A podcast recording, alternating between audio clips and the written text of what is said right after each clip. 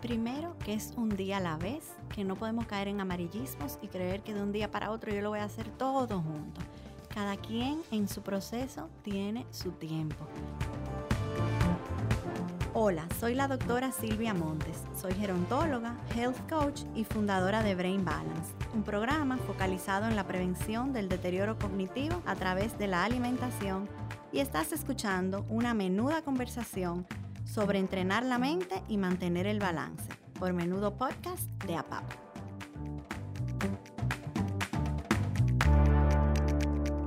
Gracias Silvia por conversar con nosotros sobre este tema tan interesante del que muchos hablan, pero pocos saben cómo sacarle el mejor provecho, la alimentación y su relación con nuestra mente. Eso es una realidad. Fíjate tú que a lo largo de los años nos han venido diciendo, esto es buenísimo. Y resulta que años después te dicen, esto es malísimo, hace, eso no te viene bien. Entonces tú dices, ¿a quién creerle? ¿De quién me llevo? Yo realmente una de las cosas que les recomiendo a todo el mundo es escuchar su propio cuerpo. O sea, inmediatamente tú consumes un alimento, ver cómo te cae, cómo te sientes, porque al final del día todo es bioindividualidad. Lo que para ti puede ser un superalimento, para mí puede representar la muerte. Quisiera que nos comentes un poco sobre qué es la gerontología, esa rama en la que tú te has especializado, y cuál es la diferencia entre la geriatría. Sí, muy buena pregunta, porque es una confusión que hasta los mismos colegas nuestros tienen. Mira, la gerontología es la ciencia que estudia todo el proceso del envejecimiento, tanto el envejecimiento normal y propio de la edad como un envejecimiento que es causado por patologías o enfermedades. Si bien es cierto que desde que nacemos empezamos a envejecer, y pues bueno, es inevitable, es inexorable, es algo que nos va a pasar a todos, pero a medida pasan los años, pues ese envejecimiento va cambiando y la gerontología hace un enfoque preventivo para obtener lo único que queremos, calidad de vida y bienestar psicológico y por ende un envejecimiento activo. Entonces, esta ciencia, además de estudiar el envejecimiento, estudia al envejeciente, al adulto mayor, que es como hoy en día es la forma correcta de denominarlo, que en países como el nuestro, que son poblaciones subdesarrolladas, es a partir de los 60 años, pero en poblaciones más desarrolladas ya son entes de 65 a 70 años en adelante. La geriatría a diferencia que es un gran complemento para nosotros, para los gerontólogos, para la gerontología, se encarga del estudio de los órganos de este adulto mayor. O sea, es el médico que ve cómo está ese corazón, ese pulmón, todos esos órganos, el cerebro también del adulto mayor. Esa es la diferencia. Mencionabas eh, hace unos momentos la alimentación y ese impacto en cada uno de nosotros. ¿Cuál es la relación entre el intestino y la salud cerebral y por qué es tan importante que hablemos de este tema? Ay, sí, excelente pregunta. Mira, fíjate, todo viene a partir de la microbiota, que se ha estado en los últimos años estudiando mucho a nivel científico y le han dado un valor importantísimo porque los descubrimientos hablan hasta de medicina anti-aging y de prevención de cómo envejecer mejor. Para que se entienda claro, la microbiota son millones y billones de microorganismos que están en todo nuestro cuerpo, pero está en especial la microbiota intestinal, que es la que está en nuestro intestino. Hay una conexión entre, el, dicen que el intestino es el pequeño cerebro, has oído hablar mucho del gut health. Entonces, ese intestino tiene muchas ramificaciones y conexiones a nivel nervioso. Y dentro de esta, las más importantes son lo que llamamos los neurotransmisores, que la mayoría de las personas creen que se sintetizan en el cerebro, pero realmente más del 90% se sintetiza en nuestro intestino, como la dopamina, la serotonina. Y todo esto es fundamental pues para tener ese envejecimiento activo. ¿Por qué? Porque somos lo que comemos. Si tú te llenas, imagínate que fuéramos un campito, un parquecito, y tú estás poblado de bacterias buenas y malas. Pero si predominan las malas, pues tú vas a tener problemas de salud, que aunque te afecten a tu parte intestinal, eh, gases, dolores de estómagos, eh, intestino permeable, eh, todo eso va a poder desencadenar en patologías mayores como el colon irritable, cáncer, o sea, todo eso es importantísimo saberlo y hacer medicina preventiva. Lo que aquí debemos de dejarle a las personas, tanto para la salud intestinal global como para esa conexión con el cerebro, es la parte de los probióticos y los prebióticos. Muchas veces los podemos encontrar en los alimentos, pero no siempre todo lo que necesitamos, todo vamos a decir, ese valor eh, de nutrientes está en el plato de alimentos, por lo cual a veces hay que suplementarnos. Entonces, como te digo, para tener esas bacterias buenas, ese campito poblado de buenas bacterias, es importante consumir los prebióticos que están presentes en la miel, en los frutos secos, que también es una grasa fundamental para nuestro cerebro, que más adelante también les voy a hablar mucho de eso. Eh, también en las legumbres, los granos, los frijoles, las lentejas, todos los granos. Eh, en fin, en muchos alimentos. Y los probióticos, que ya son organismos vivos, están dentro del kefir, del yogur, o sea, son bacterias vivas que vienen y actúan y pues hacen esa armonización entre esa relación del intestino, de la flora intestinal y pues de que tú tengas una microbiota activa y fuerte. Entonces, dices que es precisamente este balance entre esas cosas que comemos que nos ayudan a que se pueda eso traducir en un mejor proceso cognitivo o estar en, mejor salud en ese claro que sí. Inclusive se ha demostrado que haciendo también, porque no todo es qué debo hacer, qué no debo hacer. Eh, al no fumar, al bajar el alcohol, vamos a decir, a que no sea más que un trago social, o sea, el exceso de alcohol, el tabaco, el nivel de estrés. Una de las, aquí hago un paréntesis porque es un comentario que me encanta siempre hacer para todo el que nos escucha, es que en todas esas poblaciones de centenarios que se han estudiado en Loma Linda, California, en Japón, en la China, en todos estos países hay muchas colonias de centenarios. Y una de las cosas que predomina en todas, inclusive culturas súper distintas, alimentaciones distintas, es la calma. El evitar el estrés. El estrés acelera todo proceso cognitivo. Cognitivo es todo lo que viene del conocimiento, o sea, memoria, lenguaje, cálculo, abstracción, razonamiento, todo ese funcionamiento que de manera natural tiene una involución con el pasar de los años, que es como decíamos al inicio, lo que llamamos un envejecimiento normal. Y que cuando eso se acelera, entramos en lo que es envejecimiento patológico. Entonces, además de evitar esos excesos, también tenemos que cuidar, tener un sueño reparador, una buena hidratación y esas cosas que quizás no te dicen los libros, pero que tú dices, caramba, a lo largo de la práctica profesional, yo he entendido que las relaciones interpersonales buenas, y el socializar, aún ahora en una pandemia y con nuestra medida de bioseguridad, mascarillas, distanciamiento, es importantísimo porque somos entes meramente sociables y el aislarnos sí puede que tú pierdas esa calma, que tú pierdas ese bienestar psicológico, que tú crees problemas de salud mental como depresiones, como trastorno de ansiedad, como aislamiento social, como procesos de no aceptación. Justamente en este espacio y en episodios anteriores hemos tratado mucho esos temas porque entendemos que sí, que efectivamente en este periodo que nos ha tocado vivir eh, son importantes que lo conozcamos y que reflexionemos y actuemos en torno a esto. Tú mencionabas, Silvia, el estrés y cómo hay que mantener la calma y para todo esto es muy necesario ejercitar la mente. Entonces, vemos en tus redes sociales que haces muchas dinámicas interesantes y ejercicios y retos. ¿Qué o cuáles nos pudieras recomendar? pudiéramos practicar desde casa o desde la oficina o en nuestro tiempo libre para entrenar nuestra mente, nuestra memoria, esa capacidad cognitiva que mencionas. Claro que sí, es que el cerebro tan bello y tan interesante y apasionante el de conocerlo, pero es vago. Entonces siempre hay que mantenerlo retándolo, no importa la edad que tengas. Eh, lo ideal, a mí me gustan mucho los sudokus, o sea, eso está bueno para todas las edades y tiene grados de dificultad distintos.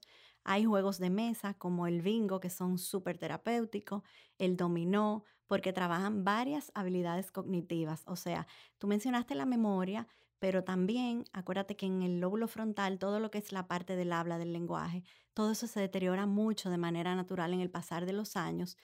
Y quizás aquí podemos hacer un paréntesis para mencionar también, porque la gente entiende que solo vemos de cuidarnos a partir de esos 60, 65 años, pero la mente, que es de lo que tú me hiciste la pregunta, empieza a cambiar en la segunda década. O sea que ya después de A partir de los 20. Exactamente. Específicamente entre los 25 y los 27 años, ahí vamos a decir un detonante que hace que la mente sea más vulnerable. Entonces, eh, además de eso, añadimos que el órgano, el cerebro, hace su cambio alrededor de los 40 años, donde yo siempre digo, todavía somos unos muchachitos. Entonces, ese cuidado debe de ser siempre medicina preventiva. ¿Qué yo puedo hacer en buen castellano, en buen dominicano, para que no me roben? ¿Cómo pongo candado antes de que me roben? ¿Qué cosas debo de hacer?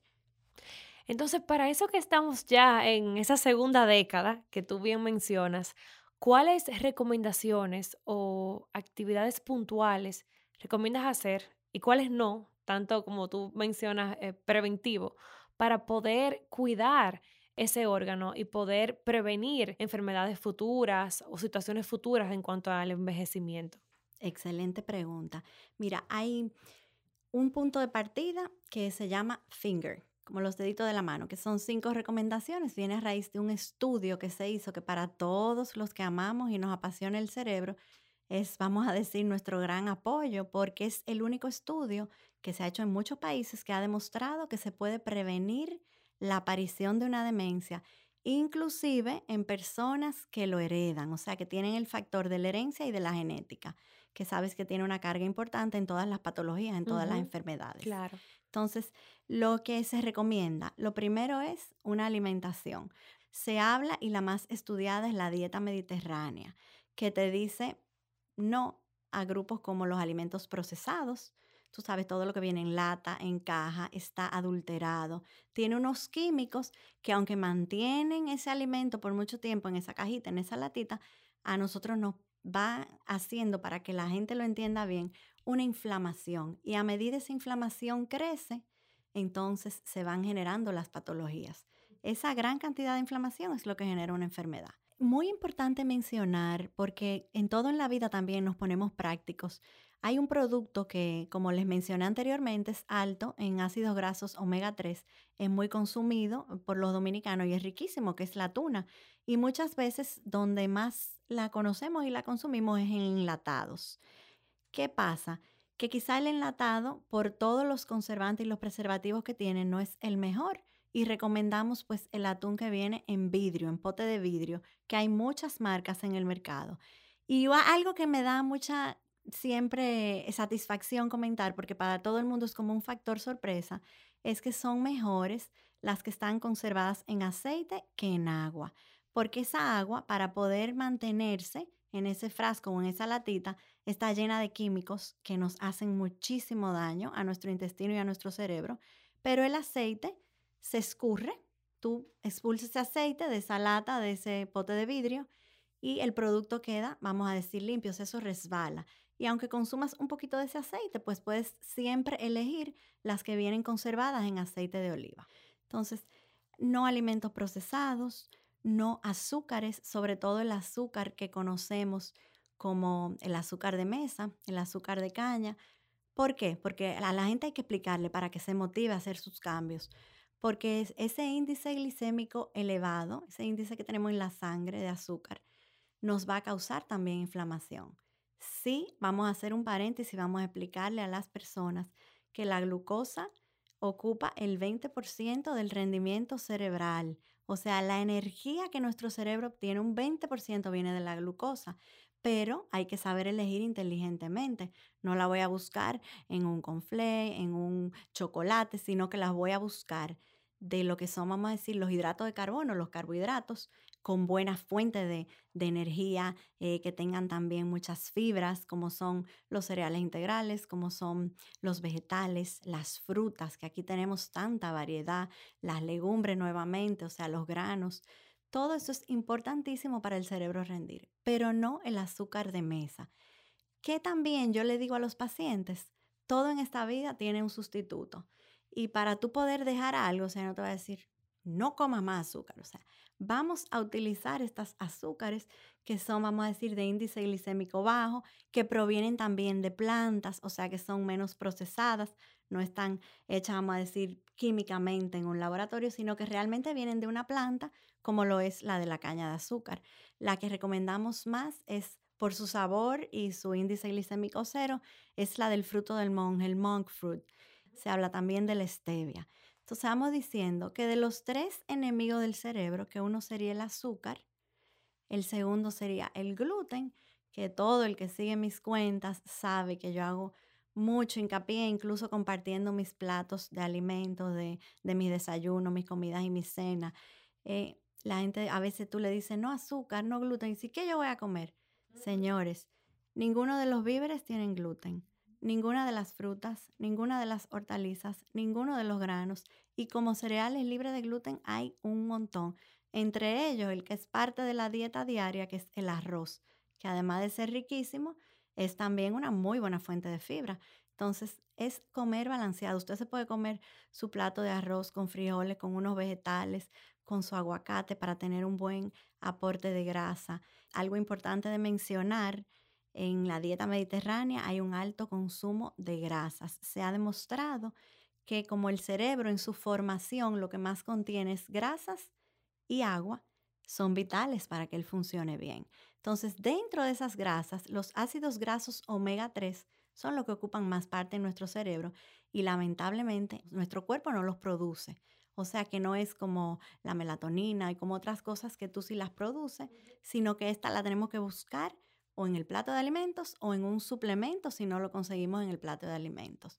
Donde hay mayor fuente en los pescados azules, en el salmón, en la trucha, el atún, el arenque, las sardinas que son maravillosas para el cerebro, en el aguacate, que es, bueno, mi grasa favorita, aquí lo confieso, en otro grupo de alimentos del cual a veces me da mucho trabajo hablar porque yo sé que es un grupo difícil de sustituir porque tú, por ejemplo, el gluten se consigue casabe, que puede ser un gran sustituto del pan, se consiguen panes bajos en gluten, como son los de masa madre, que son riquísimos, los de sourdough, y que en el país hay muchas marcas artesanales excelentes. Yo apoyo mucho la producción local, o sea que los he probado todos eh, y recomiendo en mi red abiertamente las cosas que me gustan porque yo llevo el protocolo de Brain Balance.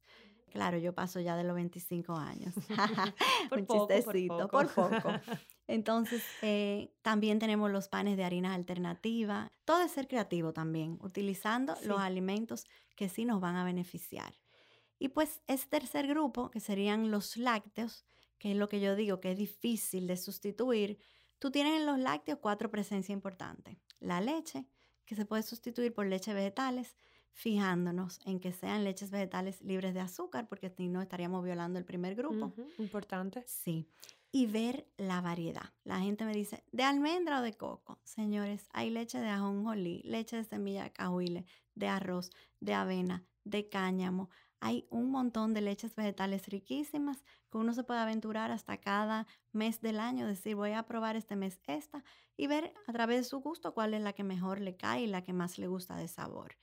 La mantequilla, que es otro lácteo que se consume mucho en, nuestra cocina, se puede hacer un primer cambio a la mantequilla ghee, que es la clarificada.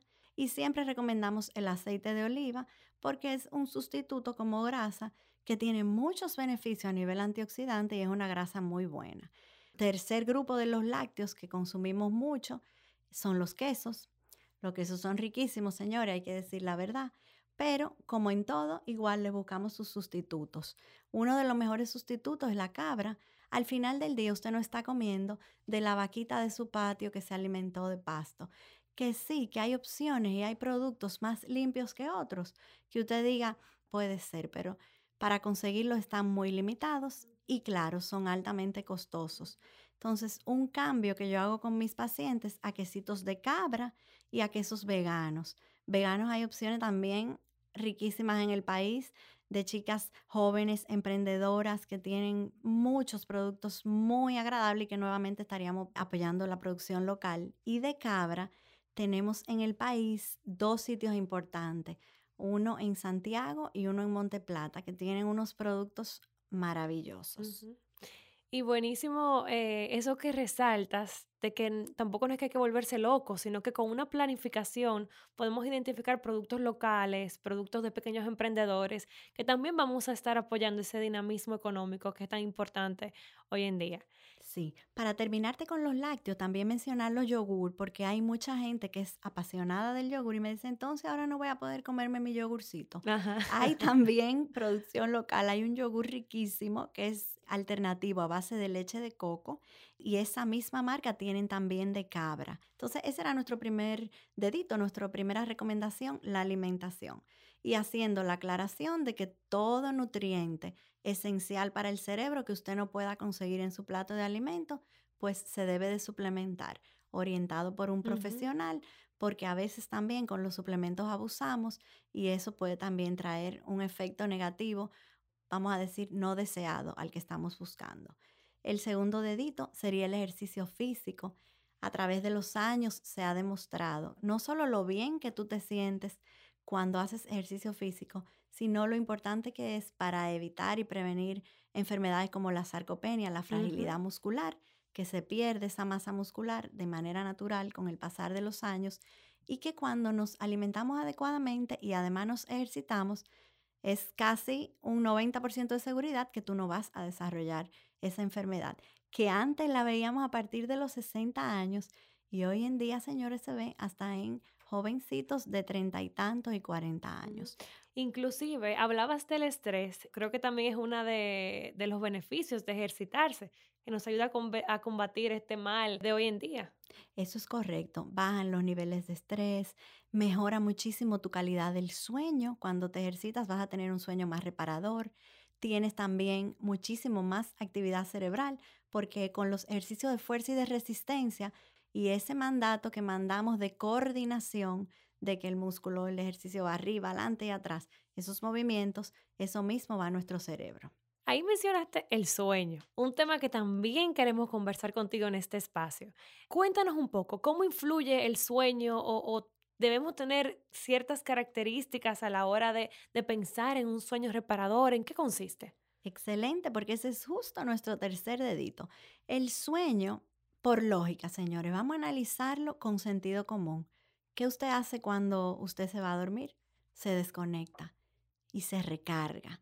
Esa energía hace que en ese momento que usted duerme, todas las hormonas se van equilibrando para que se entienda desde el punto de vista clínico. Y cuando esas hormonas se equilibran, ¿quién funciona mejor? Nuestro cerebro, en especial nuestra memoria.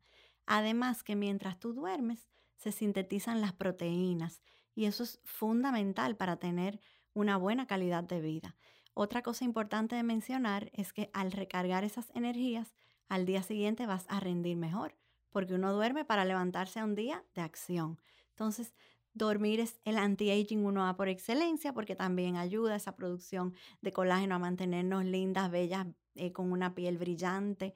O sea que los beneficios son múltiples. Yo siempre aconsejo que uno cree su rutina del sueño, porque al final del día, como en todo en la vida, uno de joven evita las rutinas, pero cuando vamos ya entrando en edad o en cambios, en décadas que tienen cambios, lo que mejor nos viene son las rutinas. Tú ves, este es el menudo que necesitabas.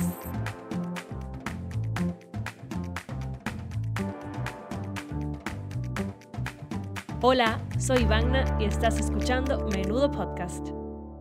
Nos quedaría el cuarto dedito, que es también el monitoreo del riesgo cardiovascular. Tú sabes que de las enfermedades cerebrales casi nunca te mueres, o sea, viven con el paciente por un gran periodo de su vida y es más triste para la familia, para el alrededor inmediato, el ver al paciente, vamos a decir, con una pérdida de su autonomía, con un cambio, que lo que le pueda estar afectando al mismo paciente que a lo mejor ni se entera. Hablamos ahí cuando hablamos de las demencias como el Alzheimer, el Pickel-Korsakoff, el Parkinson's, las demencias multiinfárticas. O sea, el paciente a veces ni cuenta se da, pero el que está en el alrededor sí. Entonces, es importantísimo mantener Señores, un monitoreo, una revisión periódica de los factores de riesgo, la prediabetes, la diabetes, la hipertensión arterial, em, todo el perfil lipídico, colesterol, triglicéridos, porque de esto sí podemos morir, de lo otro no.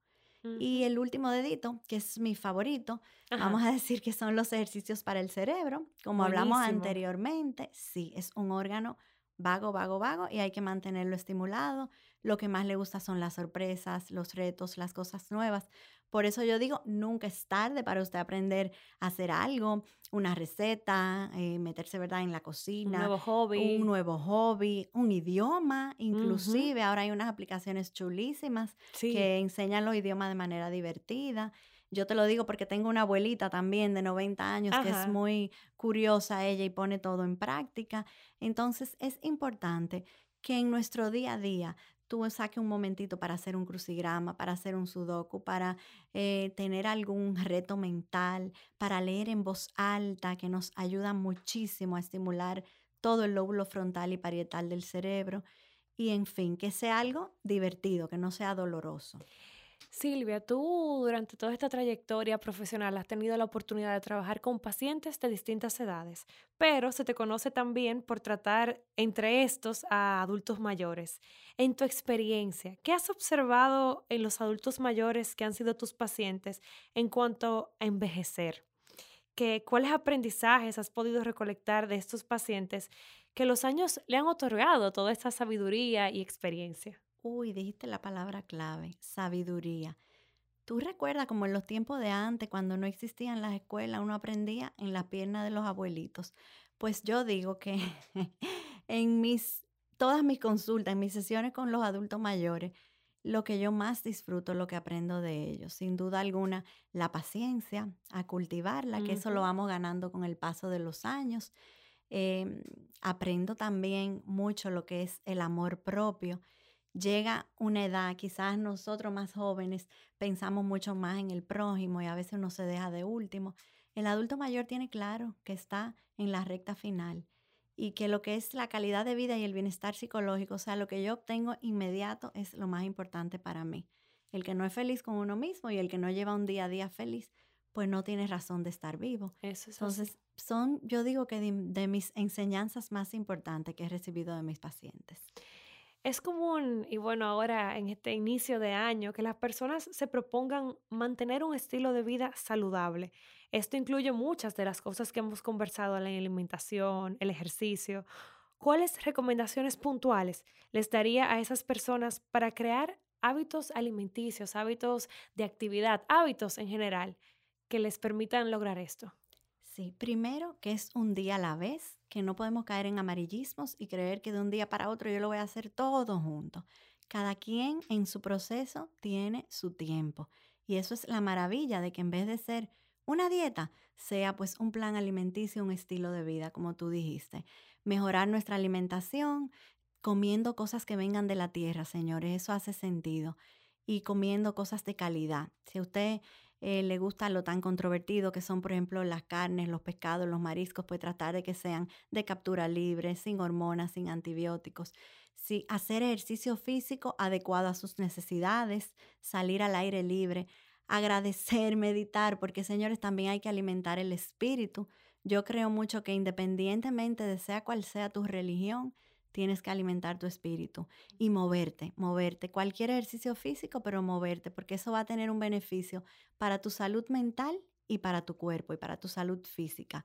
También yo recomiendo mucho el socializar, porque vuelvo y te digo, se ha demostrado en muchos estudios que somos gente meramente sociables y que cuando nos quitan eso, pues hay más vulnerabilidad a que vengan las enfermedades mentales. Y nada, y ser feliz porque en la vida todo es balance tenemos que tener, vamos a decir, ese, esa balanza propia que solo cada uno conoce de uno mismo, donde tú digas, bueno, si a mí esto es lo que me hace feliz, yo lo voy a incluir, no en todos mis días, no en mi diario, porque no es lo más saludable, pero un día me voy a dar el gustito de comerme ese postre que me gusta, otro día voy a disfrutar eh, esos traguitos, o sea, que todo sea un balance, pero sobre todo que sean felices, porque el propósito de vida es ser felices. Mantener una vida en balance y en movimiento, en búsqueda de esa felicidad. Para ti, Silvia, ¿qué significa el bienestar y el cuidado propio? Bueno, buenísimo. A mí lo que más me desconecta y me hace feliz en mi rutina diaria es mi boxeo, mi kickboxing. Yo subo también en los stories siempre un poquito de mi rutina diaria y ahí está incluido pues esa parte de ejercicio físico yo me desconecto, yo eh, siempre hago esa clase, señores, como si fuera Mike Tyson y tuviera en, el, la copa final mundial. Darlo todo. Sí, lo doy todo, me olvido de teléfono, de responsabilidades. Uno como eh, mujer juega muchos roles, yo soy madre, esposa, eh, ama de casa en un sentido, aunque tengo ayuda, pero me ocupo de muchas cosas. Y pues claro, mi consultorio y mis pacientes, que son la familia elegida, también tienen un tiempo muy grande en mi día a día me, me desconecto con eso y me gusta mucho. También ese autocuidado de ir al salón, a que me, lo que más me encanta es que me den masajitos en la cabeza, más que el secado. Yo digo, ay, ese lavado de cabeza en el salón, eso no tiene precio y pues es un día salir eh, con las sobrinas, con eh, las ahijadas a, dar un paseo, a conocer un sitio nuevo, vamos a, este restaurancito y probar algo, o sea, salirme un poquito de la rutina, desconectarme para reconectarme, yo te diría. Buenísimo. Silvia, nos has eh, dado información sumamente valiosa en esta conversación y, y me gustaría saber ¿Cuál es, ¿Cuál es la historia? ¿Cómo nace tu interés genuino, esa pasión por estos temas de bienestar y salud? No solamente a nivel profesional, pero también ya como parte integral de tu vida.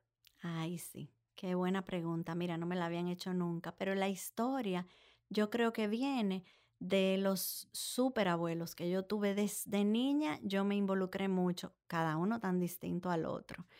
Mi abuelito era, por mi parte materna, el paterno no, lo conocí, era una persona tan dulce como la miel, o sea, no te puedo explicar, dedicado a sus nietos, eh, un hombre de mucho ejemplo, muy trabajador, de mucho empuje, y yo disfrutaba hacer todo con mi abuelo.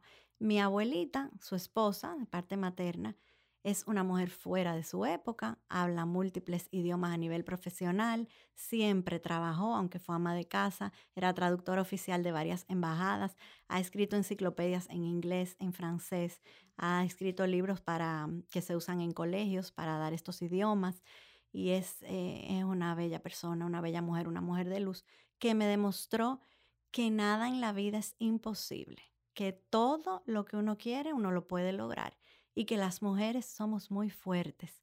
Y pues mi otra abuelita de parte eh, paterna eh, fue siempre la consentidora, eh, la que te, te hacía que cualquier dolor o problema se quitaba con un abrazo, con un conversadito con ella. O sea que esos abuelos tan especiales y tan distintos me dijeron, yo lo que quiero es ayudar a que todos los abuelitos en un futuro tengan alguien que los cuide, que sean felices, que tengan un envejecimiento digno con su calidad de vida y su bienestar psicológico. Wow, increíble eh, tus palabras y todo lo que tenemos a nuestros abuelos vivos o que han pasado ya eh, a otro plano, pues nos sentimos muy identificados con, con ese mensaje. Eh, muchas gracias Silvia por compartir con nosotros todos estos aprendizajes, eh, por motivarnos y recordarnos la importancia de ponernos a nosotros primero y de llevar un estilo de vida en equilibrio que nos permita seguir adelante. Muchísimas gracias. Muchas gracias a ustedes por esta participación y esperemos que se repita pronto. Así será. Gracias por la sintonía. Sigue la conversación por las redes sociales utilizando la etiqueta Menudo Podcast APAP.